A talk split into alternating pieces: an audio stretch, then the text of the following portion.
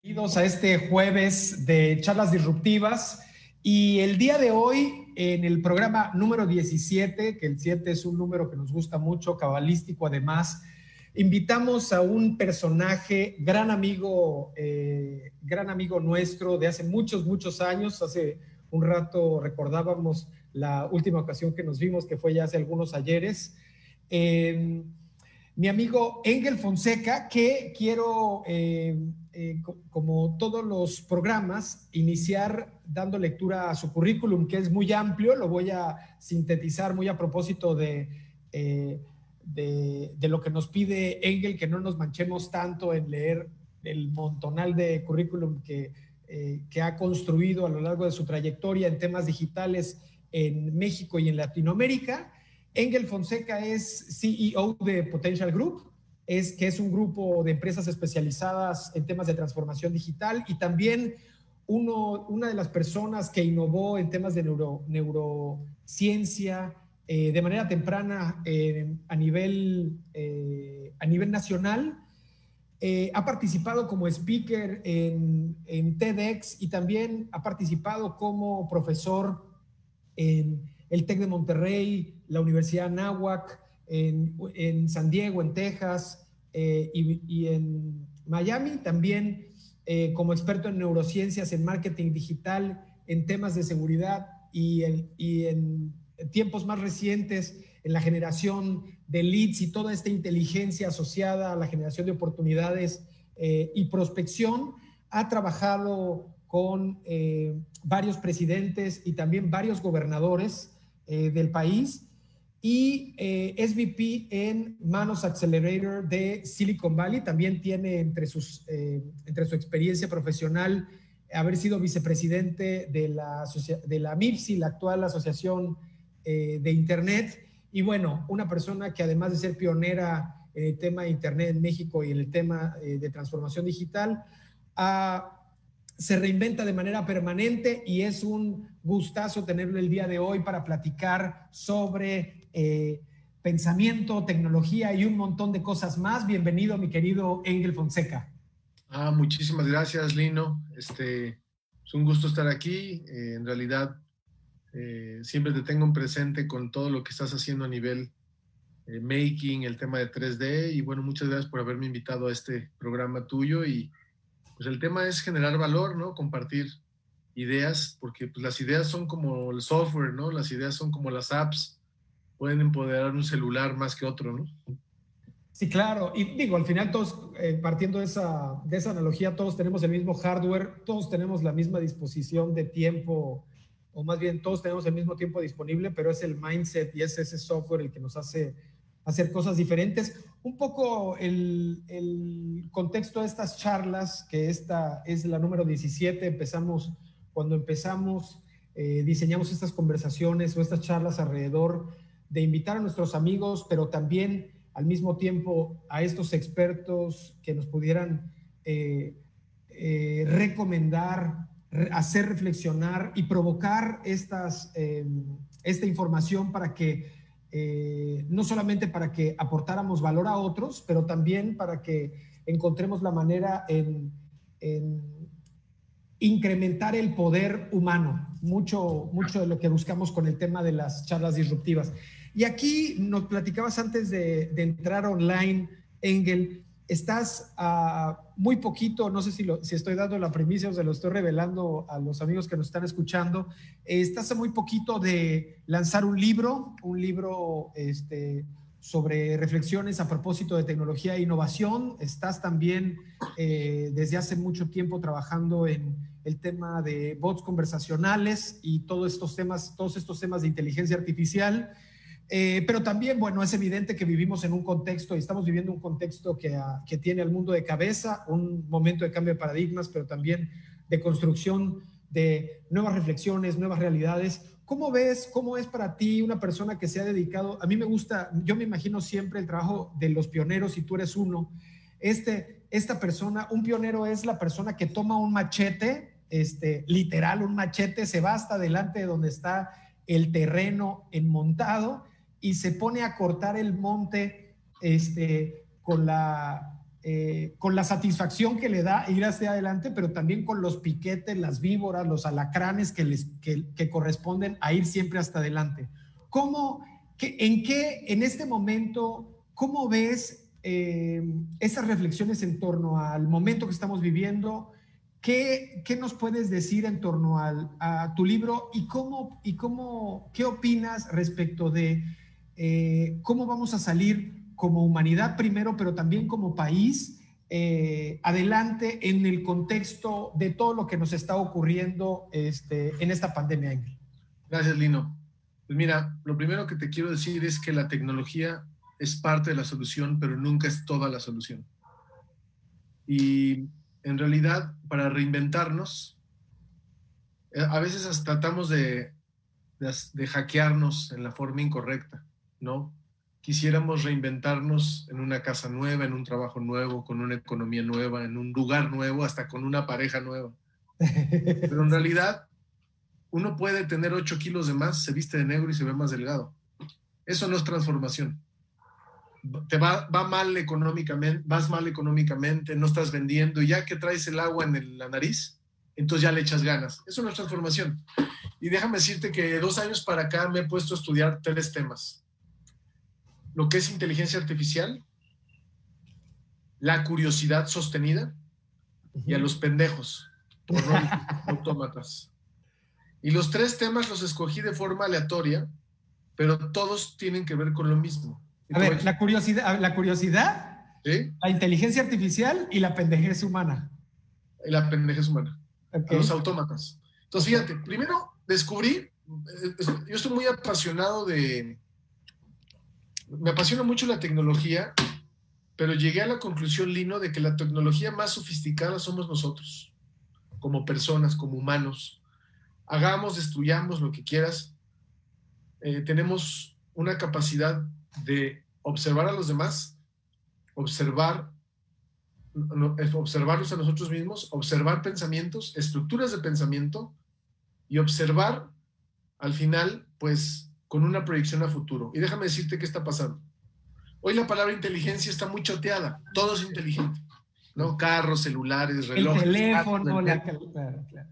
Pero ¿sabes qué? Inteligencia es la capacidad abstracta de, de desglosar un tema para tomar decisiones. Es más, creemos que ser cultos o tener mucha información en la era del Big Data es ser inteligente. Y no. Tú, yo puedo ser muy culto y muy estúpido. De hecho, hay de 8 a 32 tipos de inteligencia. Pero la inteligencia hoy que se requiere para poder salir adelante, donde la tecnología es parte de la solución, tiene dos requisitos. Uno, un fenómeno que se llama cluster, que tú sabes lo que eso significa. La unión. El pensamiento polarizado nos hace autómatas. Pensar en ellos contra nosotros, buenos contra malos, ricos contra pobres, mujeres contra hombres. Pipis contra chairos. No lo dije yo, exacto. Porque si yo puedo convencerte que solo hay dos colores, que es blanco y negro, yo monopolizo los colores y te impido tener un criterio personal. Hoy hay mucho manejo de creencias. Cualquier persona que te impone una creencia e inhibe tu curiosidad atenta contra tu inteligencia. Y lo que estamos viendo es que ahora la tecnología, la tecnología, si tú quieres desconectarte de ti mismo, te sirve mucho, ¿eh? Puedes vivir una vida alterna en un videojuego. Puedes regalarle tu futuro a Instagram y a Facebook. No es muy difícil, ¿eh? Con dos horas al día que le regales a Facebook y a, Google y a TikTok al día a esas plataformas, multiplícalo y es un mes de tu año pegado a esas mierdas. Entonces, por un lado, ser inteligente cambia. Por otro lado, todo lo que no implique pensar lino todo trabajo que no implique pensar y solo reaccionar, no tiene sentido que lo haga un humano. Mejor que lo haga un bot o un algoritmo o un software, porque no se pone de malas, no se divorcia, no le da COVID, no se enoja, no llega tarde y no te renuncia. la actividad que más nos enaltece y dignifica como humanos es pensar. Y justo eso es ThinkTech. ThinkTech es aprender es entender que aprender a pensar también es tecnología. Entonces, hoy hay mucho, muchos de nosotros somos autómatas para muchas cosas. Por ejemplo, a lo mejor Digo, tú y yo somos geeks, ¿no? La verdad. Entonces, somos muy buenos para muchas cosas, pero de repente somos autómatas, por no decir pendejos, en otras cosas. ¿Cuánta gente no conoces que es muy buena para los negocios, pero para el amor es un idiota? Para bailar es muy bueno, pero para hacer un deporte es malo. No necesitamos tener todos los tipos de inteligencia desarrollados. Pero déjame decirte algo muy interesante. Para aprovechar este contexto que está lleno de miedo, el miedo... Siempre hablas de miedo, es cierto, hablas de miedo, de miedo y de inteligencia. sí, el miedo, déjame explicarte algo, el miedo inhibe la inteligencia hay un miedo que es positivo, que es el itinerante. Por ejemplo, cuando sales a la calle y no quieres que te atropellen. Pero hay otro miedo que es el sostenido. Todo examen que estudiaste en la escuela por miedo a reprobar, no te acuerdas nada de lo que estudiaste y te voy a explicar el fundamento científico. En la amígdala, si tú le metes miedo a tu mente, no puedes aprender, solo puedes reaccionar, te paraliza y eh, dentro del miedo te bloquea aprender te bloquea. No puedes ni pensar ni aprender. Entonces, esto nos lleva a cuestionarnos muchas cosas. ¿Cuántos de nosotros no cometemos el mismo error vez tras vez? A, diferencia de una app, por ejemplo, una app como Facebook, todo el tiempo se está replanteando. Pero también somos arrogantes, Lino. Para reconocer un error, somos másteres para esquivar. Porque vivimos en un, en un mindset, en un software cultural de culpa. Entonces, no queremos ser nunca culpables. Entonces, visualiza esto. ¿Cuántas veces este año tu celular te ha pedido permiso para actualizarse o una app y te ¿Cuánta gente conoces que reconoce sus errores públicamente? Puta, para que reconozcan es mail impreso ante notario y dos testigos. Es impresionante. Y yo le digo mucho a mis alumnos y a gente que coacheo, yo coacheo mucho en transformación digital, empresas, corporativos. Si tú necesitas que alguien como yo te diga en qué debes de cambiar para hacerlo, a mí me conviene, pero estás perdido. Entonces, hay una cosa que se llama gusto adquirido. El gusto adquirido es, es este, todo lo que implicó un esfuerzo para aprender a que te gustase. Por ejemplo, tomar alcohol de niño, la primera vez que tomaste una cerveza no te gustó. Aprender a fumar tampoco nos gustó hacer ejercicio y que todavía el cuerpo al día siguiente, la primera vez no te gustó, pero le fuiste agarrando el sabor. Cambiar, replantearte es un gusto adquirido. Tienes que reconocer que lo odias. Sí. O sea, nos caga el cambio, ¿no? Claro. lo odiamos. El, el, cambio es contra natura un poco, pero es indispensable para poder sobrevivir, diría Darwin, ¿no? Sí, el cerebro prefiere repetir que pensar. Entonces, con este escenario que te planteo, la tecnología si, nosotros no evolucionamos a nivel mindset y skill set, el toolset se vuelve basura sofisticada.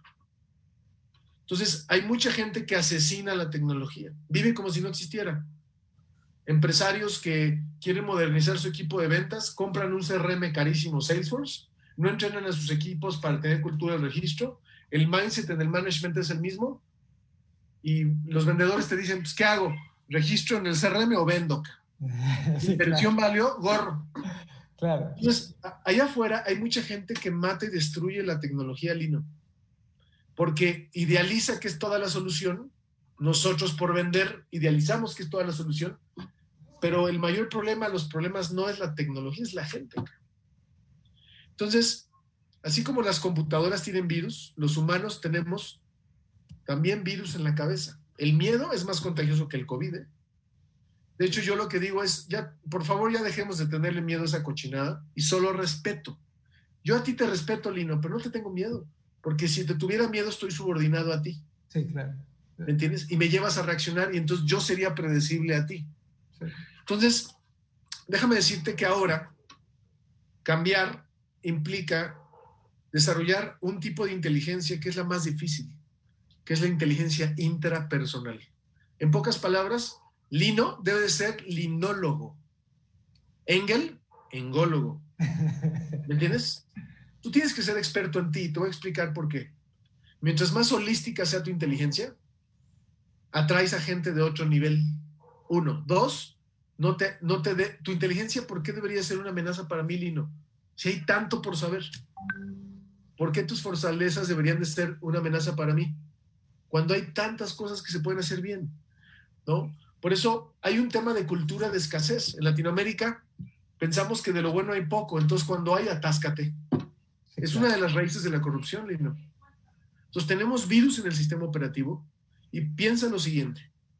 Cuando la cajeteamos, en vez de pensar en ser responsables, estamos pensando en que somos culpables. Y la culpa lleva a la conclusión de que eres malo, buscas que alguien te perdone, le echas ganitas y prometes no volverlo a hacer. Y vuelves a entrar en ese círculo vicioso. Te vuelves un GIF humano. Para transformarnos en este contexto, necesitamos hacer las preguntas correctas. Entonces, no es, te voy a contar un error en público que yo he tenido como empresario y ahora lo veo.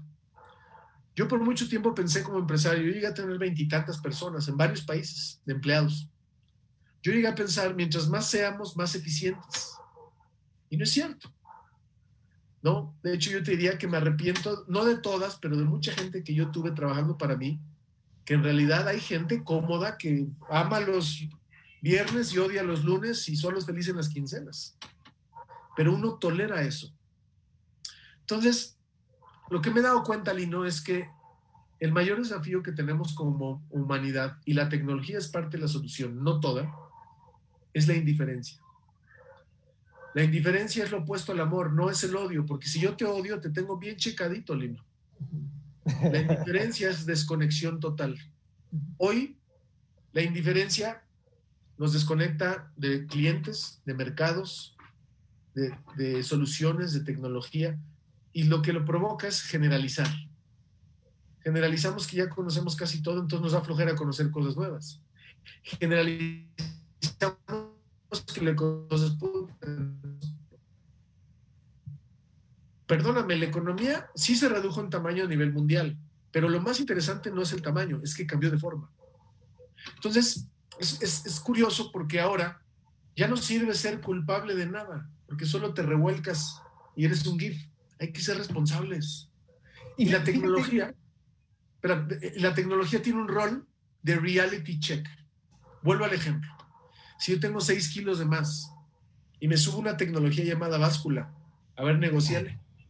Sí, claro, claro. A ver, a ver, enójate, miéntasela. Por eso hay tanta gente que ama a los perros más que a los humanos. Fíjate que, fíjate que estás diciendo, estás, toda la conversación, eh, aunque parece que está desconectada, eh, creo que tiene eh, un hilo conductor a partir del inicio de, justo de la conversación, sobre todo para los que se, acaban de conectar y no escucharon lo, primero, partimos de una, de una reflexión inicial que tiene que ver con la inteligencia artificial, la curiosidad, lo que nos hace humanos y los pendejos.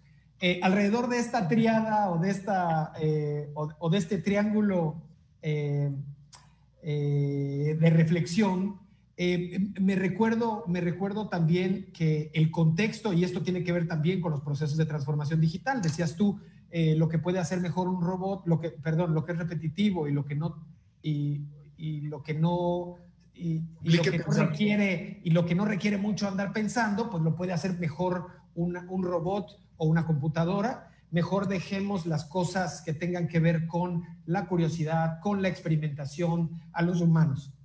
es, eso es de, eh, partir un poco el contexto de la cuarta revolución industrial, de la que habla Klaus Schwab en su libro La cuarta revolución industrial. Por otro lado, hablas de redefinir la inteligencia y efectivamente la inteligencia tan llevada, tan traída y tan choteada, yo diría que también como la palabreja esta innovación o como la palabreja también tecnología, eh, debe ser redefinida la inteligencia en virtud de que la hemos choteado demasiado. Porque además, eh, si todo si todo software cambia y todo software debe actualizarse, pues nuestro software también, o nuestra forma de pensar, decías del mindset, eh, como un componente elemental para ser actualizado, para posterior, para los skill sets, para las habilidades y para las, los toolsets, las herramientas.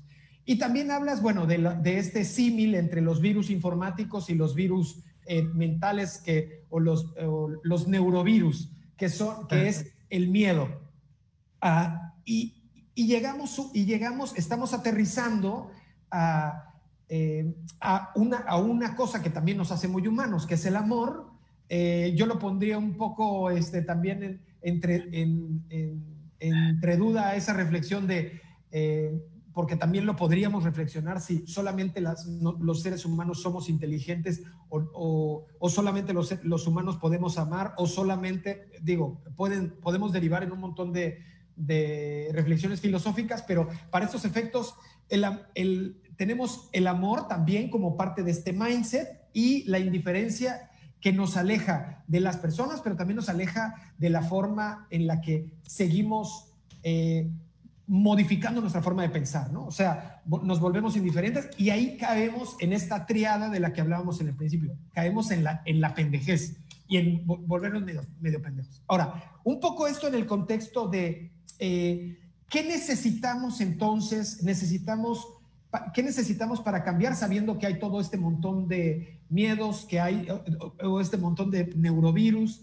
¿Qué necesitamos para cambiar sabiendo además que eh, no se trata solamente, digo, es muy fácil decir, este, eh, yo quiero cambiar y saber, eh, hablábamos hace un rato, el, costo energético del cambio es muy alto, por lo tanto los organismos no, no tienden al cambio, tienden a, la, a mantenerse, ¿no? O a la supervivencia, lo que eso implique.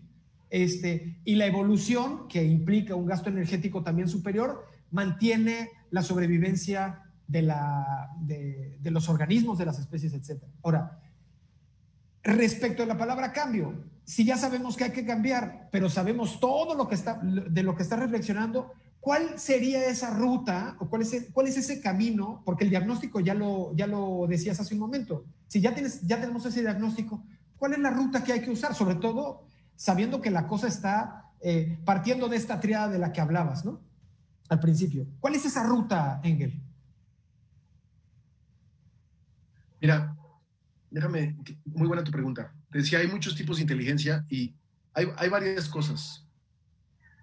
Te hablaba de los, de los autómatas. Su mayor característica es la desconexión de sí mismo. Se atascan de entretenimiento para entreestar y entreexistir viven vidas predecibles y su gatillo para tomar decisiones es el miedo. Todos hemos sido autómatas en algún momento, pero la cura es conectar. Y, y mi, justo de lo que voy a hablar en mi libro es de las 13 formas para conectar y cómo la tecnología tiene el rol de llevarnos a ser la mejor versión de nosotros mismos. El primer hábito que se tiene que generar para poder conectar es la habilidad de transformarse, de, de observarse a sí mismo. ¿Te puedo compartir mi pantalla? Sí, claro, claro, claro. Mira, te voy a contar de una startup que apoyé Argentina en Silicon Valley. Un segundo. Todavía no puedo. A ver, ¿le puedes, este, vamos a, vamos a compartirla, Iván? Yo creo que ahorita me deja. Bueno, en lo que me deja te platico. Entonces, eh, yo llego con una startup en Silicon Valley que se llama Mind Cotin.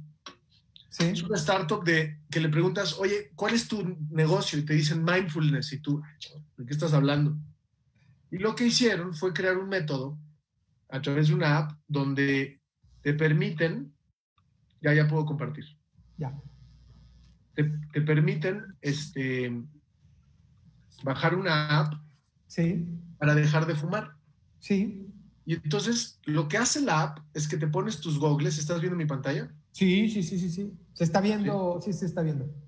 Te pones tus, este, te pone, compras tu kit, te compras tu cartoncito, te pones tu celular y durante una sesión diaria de 20 minutos haces una dinámica donde fumas o te ves fumando. Sí practicas rechazar el cigarro, practicas fumar, practicas estar en un evento social. ¿Y sabes qué es lo más interesante? La app te lleva a observarte a ti mismo. Esto es muy importante, Lino, porque vuelvo al, al ejemplo cultural. Cuando uno comete un grave error en nuestra cultura, eres culpable y el objeto de estudio es la acción. La conclusión es que eres malo, muy malo, te sientes re culpable, buscas perdón, le echas ganas y te tratas de reinventar. Sí. Pero desde el aspecto neurocientífico, Dios mío, roadblocks, mis hijos, disculpen. Este, esos son mis hijos, espérame. No, no, no, no, no, perdón, perdón, perdón. Desde el aspecto neurocientífico, uno no puede cambiar hasta que no se hace la pregunta correcta, que es ¿por qué lo hago? ese tipo de tecnología ha funcionado tan bien que ya están trabajando. Yo probé esta cosa y aguanté ocho minutos, Lino. Yo de repente me echo un cigarro, de repente. Yo me probé esta, esta app y a los ocho minutos no aguantaba el sabor de tabaco en mi boca. No lo aguantaba y jamás fumé. Pero sí fumé. Sí, claro. Este es un reseteo mental, ¿no? Es un reseteo mental, una intervención este, en la cabeza, ¿no? Te observas y empiezas a decir, ¿por qué fumo? Sí. Y es muy interesante. Por ejemplo, se ha encontrado que la razón por la que la gente fuma, fíjate las razones. Número uno. Perdón, Engel, le voy a pedir a Iván que nos regrese a la, a la pantalla, eh, a la pantalla donde te ves tú y que publique el link de, Michael, sí, por favor. Pues mira, ¿qué se ha descubierto a través de esta tecnología que te provoca fumar? Fíjate qué interesante. Uno, la gente que fuma, independientemente que se contamina los pulmones, tiene una itinerancia para trabajar. Trabaja, se estresa, va a tomarse su, cigarro. ¿Y qué haces al fumar? Esto. Sí. Respiras. Sí. Claro, humo, pero respiras. Segundo, hay una asociación con recordar cuando tomabas leche de los pezones de tu madre. Y tercero, tiene mucho que ver este, con un tema de consuelo. Les ha ido también a esta startup que ya van a hacer la misma versión para bebedores o alcohólicos. Órale. Para comedores compulsivos, para violencia intrafamiliar. El objeto de estudio no es golpear a mi hijo, es por qué golpea a mi hijo. Entonces, para mí la tecnología tiene un rol, Lino, de, de hipercapacitarnos, ahorrando tiempo ¿Para qué? Engel, creo que, creo que sigues teniendo, compartiendo pantalla, a ver si... No, ya, no, ya no, estoy compartiendo ah, pantalla. No. Entonces, este, este es un buen ejemplo de cómo la tecnología tiene un rol de ayudarte a simular situaciones que quieres cambiar a través de observarte a ti mismo. Entonces me preguntabas, ¿cuál es la solución? Primero, es conectar contigo. Y hay 14 formas. La primera tiene que ver con la catexia el espejeo, buscarla. Y sabes que la hacemos, la matamos, vivimos como si no existiera. Por eso la curiosidad para mí es uno de los elementos principales para evitar la indiferencia. Y la indiferencia está por todos lados y la toleramos. De repente vas a ver un cliente, empiezas a hablar como merolico, el cliente ya te dio cuatro señales de que estás, está aburrido y sigues hablando igual. O sea, ¿cómo puedo no modificarme? Ahí estás tú siendo indiferente. De momento que yo te aburro, Lino, yo necesito cambiar fondo o forma, o las dos. Entonces, a mí me encanta pensar que no he hecho nada, que casi no sé nada y no he logrado nada. ¿Por qué? Porque, o sea, ¿cuánto vamos a morir sabiendo cuando muramos, Lino? Punto cero, cero, cero, cero, cero, uno por ciento. Y ahí es cuando te das cuenta que ser arrogante sin seguridad, es cuando te das cuenta que es más fácil idealizar a la tecnología como la solución a todo. Pues claro, se lo delegas a la tecnología y si no jala, ah, pues la tecnología. Yo asesoro empresas de software en la, en la nube, ¿no? Este, ERPs, softwares. Y es impresionante cuánto director general, ¿no? Le mete un billetote grandote a tecnología, le cree más a la tecnología que a la gente, se gastan en el software, no jala y dicen, ah, es que no sirve la tecnología. Oye, mi rey, ni siquiera aprendiste a usarlo ¿De qué sirve tecnología nueva con tu misma cabeza? Entonces... El ejemplo que ponías es perfecto, el de Salesforce, ¿no? Compras un super paquete de Salesforce o de HubSpot o de cualquier CRM, pero no estás acostumbrado a registrar, no vas a tener información, no vas a vender un carajo, ¿no? O sea, vas a seguir funcionando. Pero Salesforce. Entonces, eh, para mí la tecnología tiene un rol tan padre, un rol de referencia, donde recuérdate la báscula, a ver, engáñala. Puedes hackear la báscula, pero sigues con los mismos 6 kilos. Tiene un rol de ayudarnos a ahorrar tiempo. Por eso te decía, todo lo que no implique pensar, que lo haga la tecnología. Internet puede ser nuestro mejor vendedor. Y lo tercero, tiene que ver con ayudarnos a generar colectividad, ¿no? inteligencia colectiva, este, aprender en movimiento. A mí la verdad me, me impresiona. Ayer veía una película en el cine que se llama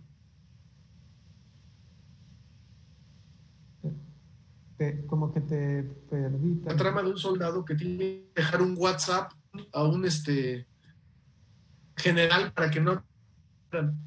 Y dices, puta, si hubieran tenido un WhatsApp, no hubieran tenido que vivir esta persona toda la travesía que vivió, ¿no? perdemos capacidad de asombro.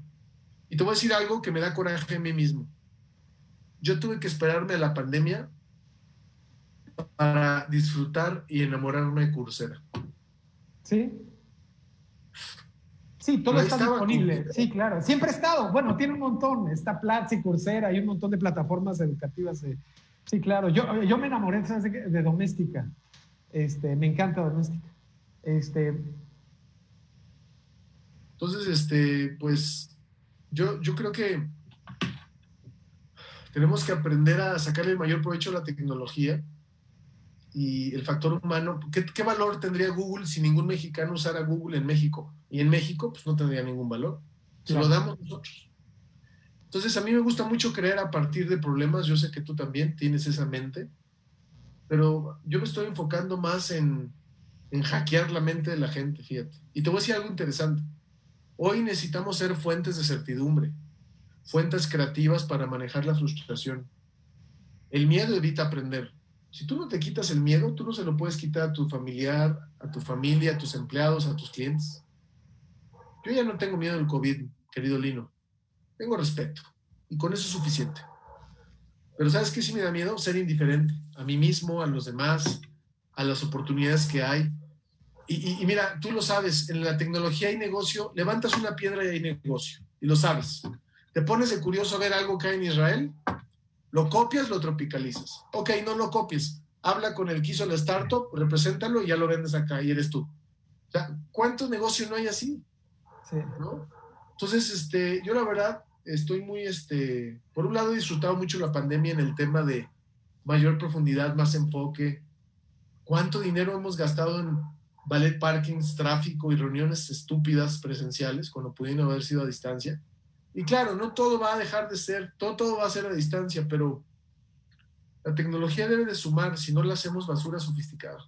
No sé qué opinas de eso. ¿Cómo, ves, cómo ves Engel, eh, que nos, me parece que mañana se va a hacer un anuncio de Neuralink de Elon Musk? Elon Musk. que básicamente es intervenir, eh, digo, eh, podemos este, reflexionar mucho alrededor de la tecnología que tiene que ver con intervenir la mente eh, y, provocar esta, esta, pues digo, una revolución en un mercado, o más bien en un campo en el que en el que el humano siempre ha reflexionado, pero digamos que hasta ahora la tecnología empieza a estar disponible, por lo menos de manera comercial, ¿no? de manera no comercial, pues tiene ya sus, sus, sus, ayeres. ¿Tú qué crees que tenga, que, que porque tú estás hablando justamente de hackear la cabeza y hackear el mindset.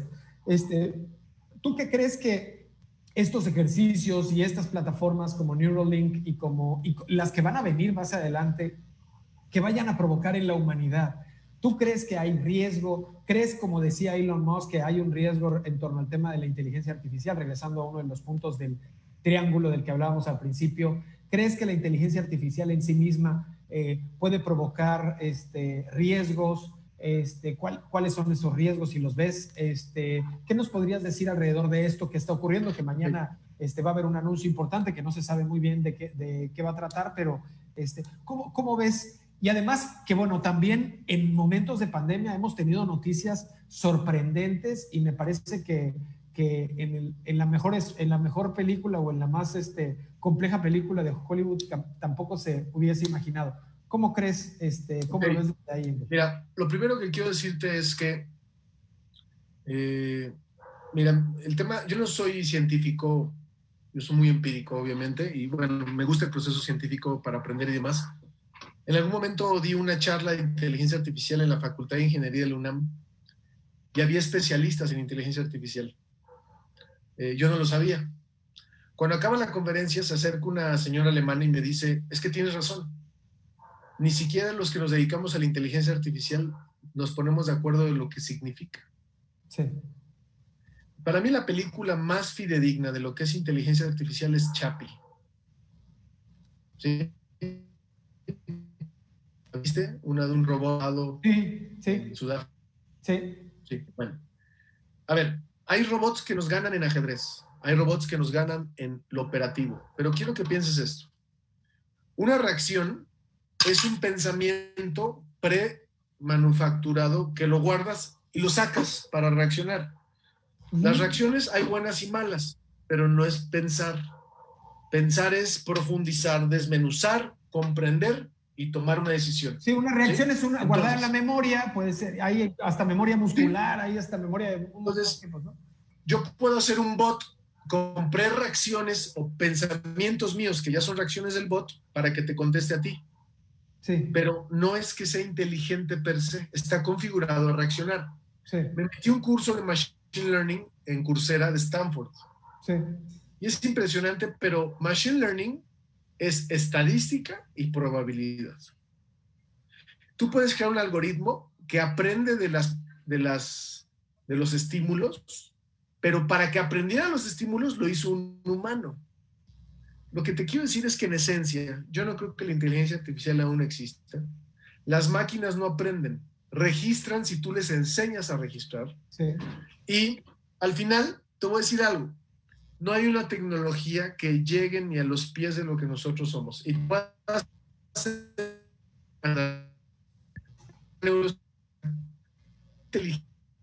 debes fomentar lo cluster, ser holístico. Por ejemplo, la gente que cree que todo tiene que ver con todo es más inteligente. Te voy a explicar por qué. El odio rompe las dendritas. Odiar te hace estúpido, literal. Amor, compasión. Te hace más eh, listo. Te, conecta, ¿no? hace más inteligente. Las dendritas se conectan. Bueno. El cerebro ¿no? tiene neuronas, tiene un, un billón de neuronas. Internet tiene un trillón de páginas web, digamos que si fueran neuronas, ¿no? Sí. La cantidad, cuando se conecta una página con otra es hipervínculo, cuando se conecta una neurona con otra se llama sinapsis. Cada neurona que tenemos se puede conectar con otras 10.000 cada página web que tenemos se puede conectar con muchísimas más. Bueno, mientras más está entrelazado un cerebro, es más inteligente. Bueno, el cerebro de un niño de cuatro años. Sí, el cerebro de un niño de cinco años está más interconectado que todo Internet a nivel de información. Ahora, información no es inteligencia. Internet hay mentiras, sí, pero porque somos mentirosos, no es que mienta solo. Lo que te quiero decir es que si equiparáramos a Internet como un cerebro colectivo mundial, no tiene más de tres años de edad. O sea, si te digas, toda la tecnología aspira a parecerse a nosotros. Es más, cuando yo hago bots para marcas en WhatsApp o en anuncios, una característica de un bot realmente inteligente es que parezca humano, que no conteste tan rápido. Es que tarde, sí, como que escribe y luego deja de escribir, sí, como no, como que no. no sepas que soy yo. Ahora, se va a escuchar un poco Black Mirror lo que te voy a decir. ¿Tú cuál crees que sea el futuro del consumo del contenido? ¿Leer un libro? Que al final yo puedo leer este libro y el autor ya se murió y a poco si lo leo lo estoy invocando. Pues no, ¿no? Pero imagínate el día de mañana tus hijos, tus nietos, chateando, hablando en un tipo skill Alexa y le preguntas, oye hijo, ¿con quién, hablas, mijo? Ah, con Hemingway. Estoy hablando con Mozart. ¿Cómo? Ah, sí, bajé el skill en Alexa para. Ah, bajé el gemelo digital, ¿no? El gemelo digital, el. Sí. Entonces, ¿qué es más fácil? ¿Contenido platicado y, masticadito o leer? el futuro de Internet es sin pantalla, Lino. Todo va a ser voice navigation. Después va a ser thought navigation. Entonces, lo que está haciendo Elon Musk es muy interesante. Ahorita está a un nivel muy básico Básicamente lo que va a buscar automatizar son reacciones y convertir pensamientos en estímulos digitales. Yo quiero el día en que se me ocurra un slide en PowerPoint y ya está hecha. Pero eso es conceptualizar y tangibilizar. Ahora, ¿hacia eso van las cosas? Muy probablemente, pero falta mucho. O sea, hoy yo puedo pensar en un color y para que lo interprete un, una tecnología. Está muy cabrón. todavía, pero se puede. Pero sí, sí, sí, no. Ah, entonces, para mí es un, algo muy interesante porque lo que él está haciendo es que va a automatizar pensamientos a estímulos digitales.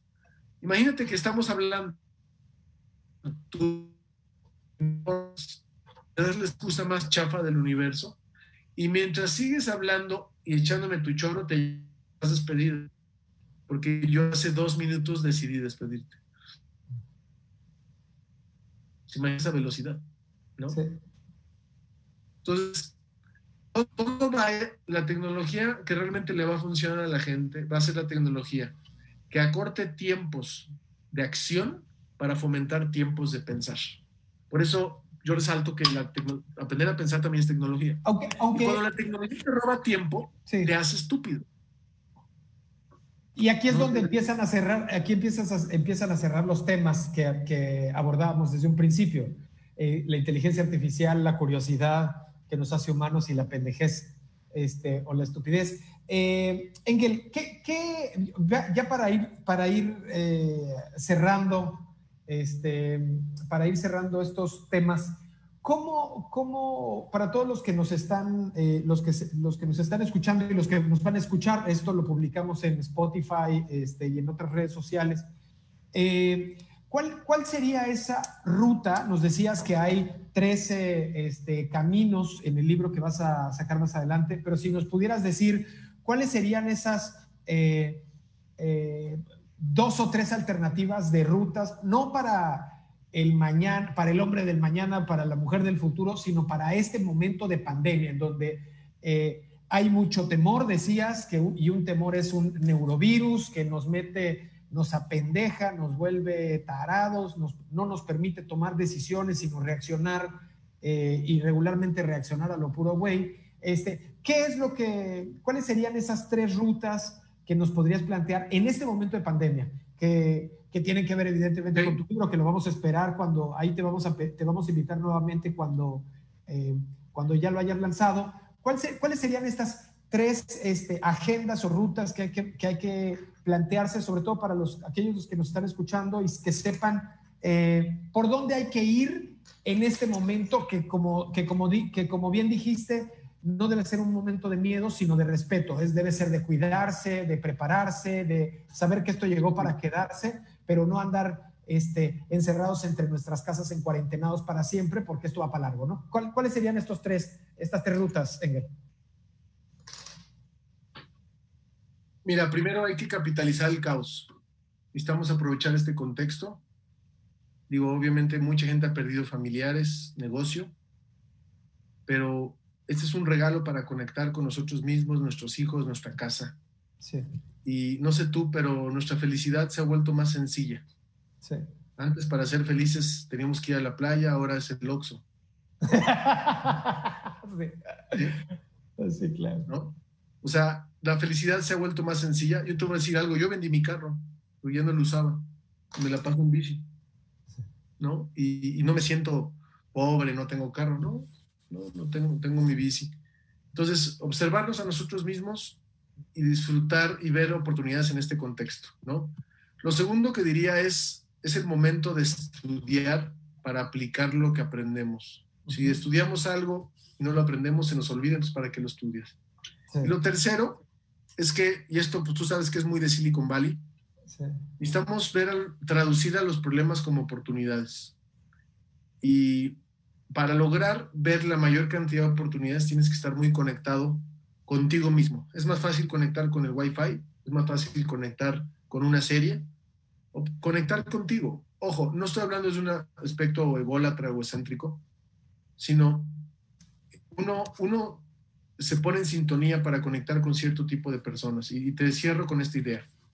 Cuando los creadores de Google crecieron muchísimo, se empezaron a aburrir de, ellos mismos porque estaban rodeados de pura gente que los admiraba. Cuando se dieron cuenta de ese escenario, se fueron a Stanford, contrataron a Eric Schmidt, un señor mucho más grande, y lo nombraron CEO y le reportaron. ¿Cuántos de nosotros estaríamos dispuestos a buscar a alguien más inteligente que nosotros para reportarle y ponértelo de jefe? Entonces, tenemos que ponernos en situaciones incómodas intencionalmente la gente talentosa generalmente es difícil, ¿eh? Y somos re buenos para descalificarla porque nos da miedo. De repente la inteligencia de otras personas nos parece amenazadora, como si creyéramos que, como si hubiera poco conocimiento o poca inteligencia. Hay mucha. Entonces, yo creo que hay que ponernos en situaciones incómodas. Estudia cosas que nunca has estudiado. Habla con gente con la que nunca has hablado. Ponte canaliza tu curiosidad para encontrar soluciones a problemas. Y ojo, muchos buenos inventos han surgido por dolores muy profundos, ¿no? hace poco me tocó eh, asesorar una startup que se llama Doctor Advisor, que es una especie de LinkedIn para doctores, son de León, Guanajuato.